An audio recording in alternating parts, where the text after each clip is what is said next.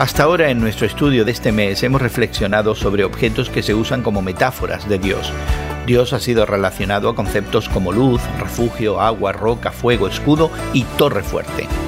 Hoy y durante los próximos días examinaremos pasajes con referencia a cualidades de animales que enfatizan algún aspecto del carácter de Dios. Hoy en la palabra, Isaías 31 nos muestra al profeta cuando se dirigía a una nación en crisis.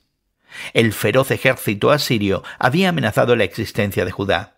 Judá miró a Egipto en busca de un aliado pensando que si podían unirse a otra nación poderosa, podrían salvarse.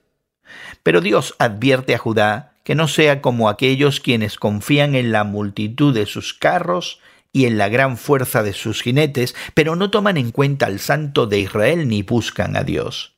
Dios es un aliado mucho más poderoso que cualquier ejército humano. Para enfatizar aún más este punto, Dios eh, pinta una imagen bastante vívida. Imagina un león agachado y atrapando a su presa. Incluso si un grupo de hombres tratara de ahuyentar al león, éste no se movería. Así de ferozmente protegerá Dios a Judá. Así que la imagen de un león evoca poder intimidante, fuerza irresistible y victoria segura.